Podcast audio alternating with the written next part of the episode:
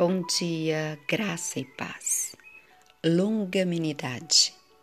Revesti-vos, pois, como eleitos de Deus, santos e amados, de ternos afetos de misericórdia, de bondade, de humildade, de mansidão, de longanimidade. Colossenses 3, verso 12. O capitão de nossa salvação a si mesmo se esvaziou, assumindo a forma de servo para que a humanidade pudesse ser unida à divindade. O homem deve representar a Cristo. Ele deve ser longânimo com os semelhantes, paciente, perdoador e cheio de amor como o de Cristo. Quem realmente é convertido manifestará respeito por seus irmãos. Ele fará como Cristo ordenou.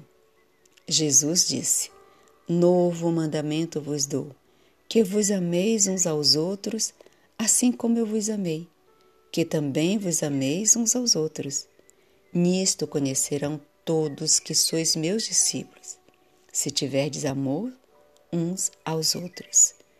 João 13, verso 34 e 35.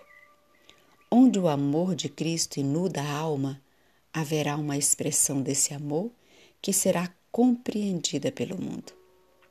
Nem todos que usam o nome de Cristo são um com Ele. Aqueles que não têm o Espírito e a graça de Cristo não são dele, não importa qual seja a sua profissão.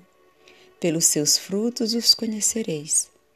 Os costumes e práticas segundo a maneira do mundo não cumprem os princípios da lei de Deus, não estando, portanto, impregnados de seu espírito, nem expressam o seu caráter. A semelhança com Cristo só será revelada pelos que se assemelham à imagem divina.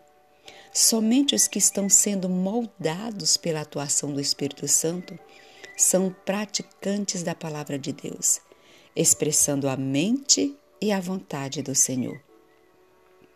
Há uma contrafação de cristianismo no mundo, bem como cristianismo genuíno.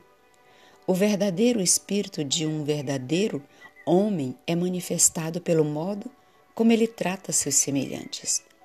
Podemos fazer a pergunta: representa ele o caráter de Cristo em espírito e em ação, ou simplesmente manifesta os traços de caráter naturais e egoísta que pertencem ao povo deste mundo?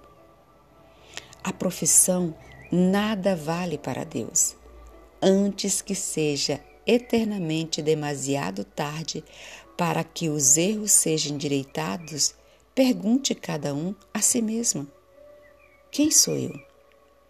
Depende de nós mesmos se formaremos tal caráter que nos constitui membros da família real de Deus no céu. Amém.